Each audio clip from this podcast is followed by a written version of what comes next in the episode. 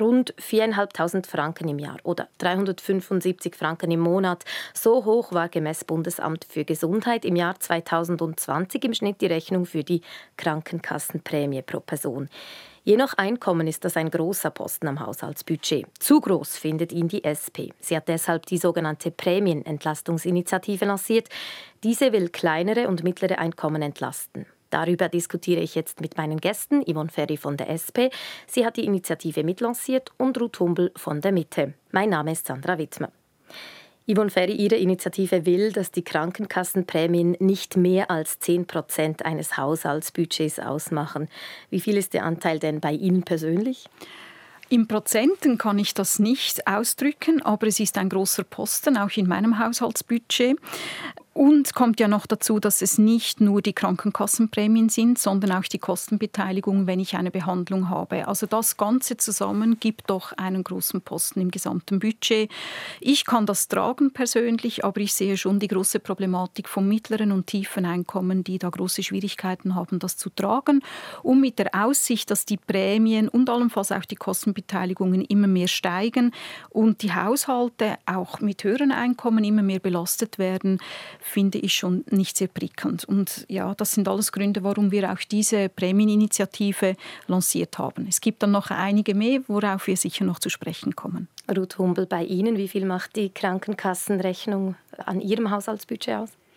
Also prozentual kann ich es jetzt auch nicht sagen, aber ich habe damals nachgeschaut. Es ist rund 270 Franken Prämie bezahle ich pro Monat, weil ich es natürlich optimiert habe mit einer hohen Wahlfranchise und dem Hausarztmodell. Was das Grundproblem ist, liegt natürlich bei der großen Kostenentwicklung. Natürlich sehe ich 14.000 Franken, wie die Belastung teilweise für eine vierköpfige Familie ist. Das ist sehr hoch. Deshalb muss bei der Prämienverbilligung auch angesetzt werden, aber primär natürlich bei der Kostenentwicklung, wo wir eine Riesenverschwendung im System haben. Darauf kommen wir noch zu sprechen. Sie sehen aber beide Handlungsbedarf. Yvonne Ferry, Ihre Initiative will, dass Bund und Kantone einspringen sollen, wenn die Krankenkassenprämien die 10 Prozent am Haushaltsbudget übersteigen. Was bringt diese Initiative? Ja, diese Initiative bringt wirklich eine Entlastung für sehr viele Einkommen, nicht nur tiefe Einkommen, sondern auch den Mittelstand. Wenn man kurz zurückblendet, als die Prämienverbilligung installiert wurde, hat der Bundesrat von 8% Belastung des Haushalteinkommens oder des verfügbaren Einkommens gesprochen. Und wir haben jetzt gesagt, ja, man kann ja auch auf 10%, aber das ist für uns das Maximum, die maximale Belastung. Das heißt natürlich, dass die Kantone und der Bund sich an der Kosten Entwicklung beteiligen müssen.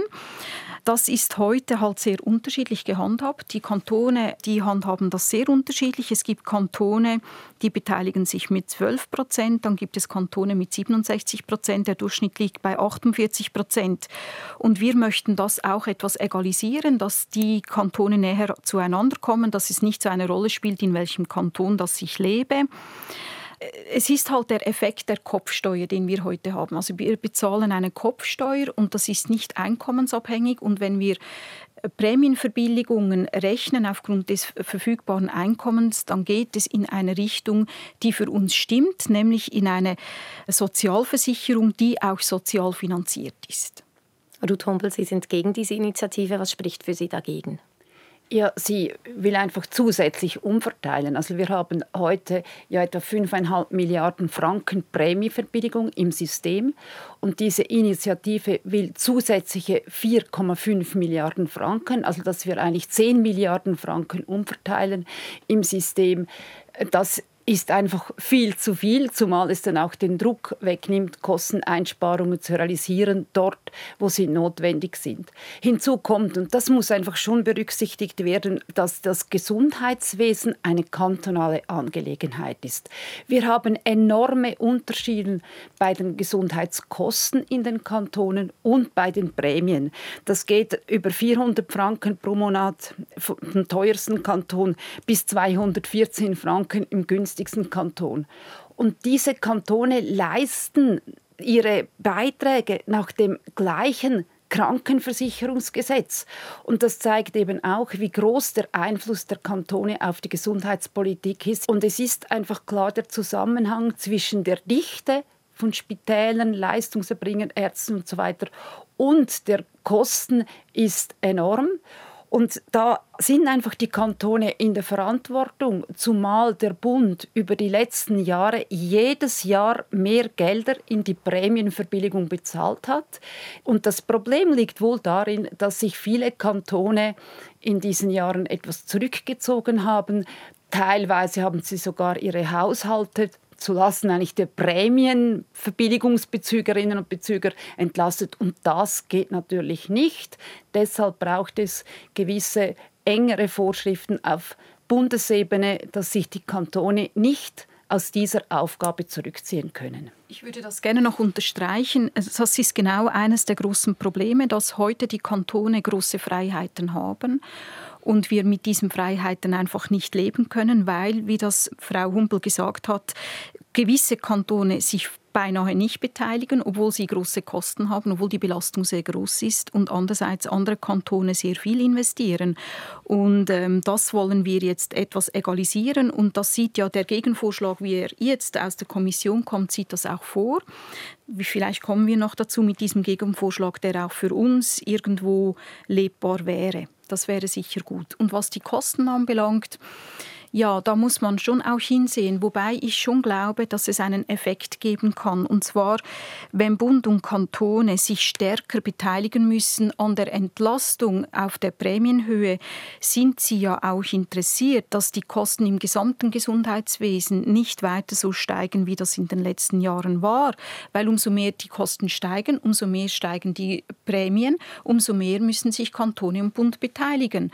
Und wenn das eben diese Kostensteigerung irgendwo irgendwo gestoppt werden kann mit verschiedenen Mechanismen, dann hat das auch Einfluss auf den Anteil der Prämienverbilligungen. Also insofern gibt es auch mit dieser Initiative einen indirekten Druck auf die Kosten. Aber er ist natürlich wirklich da, das stimmt, er ist nicht direkt, aber man kann dann schauen in ein paar Jahren, ob das nicht auch eine Auswirkung hat.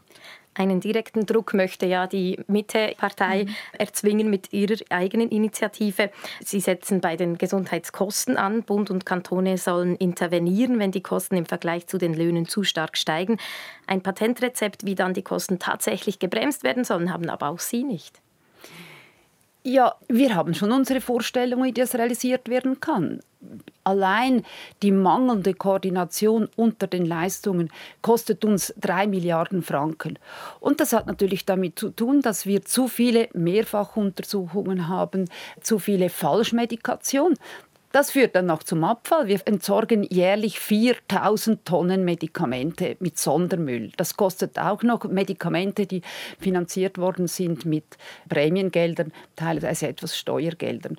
Da braucht es natürlich einen Digitalisierungsschub, dass wir ein elektronisches Patientendossier haben, das funktionstauglich ist, das zeigt, welche Medikamente nimmt diese Patientin, der Patient ein, welche Therapien da, welche Allergien sind da, welche Unverträglichkeiten Möglichkeiten. Kommt noch hinzu die einheitliche Finanzierung, die wir auch seit über zwölf Jahren im Parlament diskutieren. Wir haben ja heute eine Verlagerung in den ambulanten Bereich. Da bezahlen sich die Kantone nicht. Deshalb braucht es auch eine gleiche Finanzierung von ambulanten und stationären Leistungen, dass diese Kostendynamik sowohl von den Kantonen wie von uns Prämienzahlenden gleichermaßen aufgefangen wird und nicht die ganze Verlagerung immer auf die Prämienzahlenden geht? Ja, wir haben einige Differenzen, aber wir haben auch einige Sachen, da stimmen wir in der Meinung überein. Beispielsweise bei der Digitalisierung, bei Diagnosen, die vielleicht fehlerhaft sind und dann die Therapie nicht die korrekte ist. Oder bei Doppeldiagnosen, Sachen, die doppelt gemacht werden, mehrfach gemacht werden, die wirklich nicht notwendig sind. Das muss man künftig unbedingt verhindern. Und ich sehe auch tatsächlich ein großes Potenzial bei der ganzen Digitalisierung. Aber dieser Aufbau, dieser kostet natürlich auch in einem ersten Schritt und es muss ein Umdenken stattfinden und da stellen wir schon auch fest, dass da natürlich nicht alle bereit sind. Beispielsweise auch Hausärzte, die vielleicht Richtung Pensionierung gehen, die wollen nicht mehr ihre ganze Praxis und ihr ganzes System umstellen, wozu, wofür ich auch wirklich sehr viel Verständnis habe. Bei der einheitlichen Finanzierung, da haben wir eher eine Differenz, das sehen wir nicht unbedingt gleich. Aber die Qualitätsziele und die Kostenziele, die ja jetzt diskutiert wurden im Parlament, da sehen wir schon auch Potenzial, dass man da etwas machen könnte, wenn auch nicht in diese Richtung, wie das diese Mitte-Initiative im Detail vorsieht. Aber auch dort sind wir ja bereit, an einem Gegenvorschlag mitzuwirken, respektive wir haben mitgewirkt und wir sehen dem eigentlich auch positiv entgegen. Das ist das Politikum zur Prämienentlastungsinitiative der SP und darauf kommen wir jetzt wieder zurück. Meine Gäste sind Ruth Humbel von der CVP und Yvonne Ferry von der SP. Sie haben bereits den Gegenvorschlag des Bundesrates angesprochen. Der Bundesrat unterstützt die SP-Initiative nicht. Er will aber die Kantone zu einem einheitlicheren Umgang in Sachen Prämienverbilligungen verpflichten. Yvonne Ferry, können Sie sich für diesen Vorschlag erwärmen? Ja, der Gegenvorschlag vom Bund ist uns nicht ganz ausreichend, so wie der Bundesrat das vorgelegt hat. Es gibt selbstverständlich Punkte, die wir sehr begrüßen, beispielsweise den von Ihnen erwähnten Punkt, dass die Kantone sich mehr engagieren müssten. Aber der Bund beteiligt sich in seinem Entwurf überhaupt nicht oder nicht stärker als bisher. Und das finden wir natürlich nicht so, so gut. Kommt dazu, dass er die Kantone zwar verpflichtet, mehr zu bezahlen, aber weit weiterhin große Freiheiten lässt. Aber daraus ist in der Kommission dann ein weiterer Gegenvorschlag entstanden, mit dem wir sogar leben können im Moment. Die Kantone werden da verpflichtet zu minimalen Beiträgen. Und es gibt dann auch noch eine Entflechtung zu den Ergänzungsleistungen in den ganzen Berechnungen und in den Flüssen der Gelder. Ruth Humbel, Ihre Kommission will die Prämienfinanzierung entflechten. Bezügerinnen und Bezüger von Ergänzungsleistungen sollen separat finanziert werden. Was bringt das konkret? Ja, das bringt mehr Transparenz, weil bei den Ergänzungsleistungsbezügerinnen und Bezügern wird ja geschaut, was brauchen sie für ihren Lebensunterhalt und was sind die Einnahmen, die sonst generieren. Die Differenz wird mit Ergänzungsleistungen finanziert.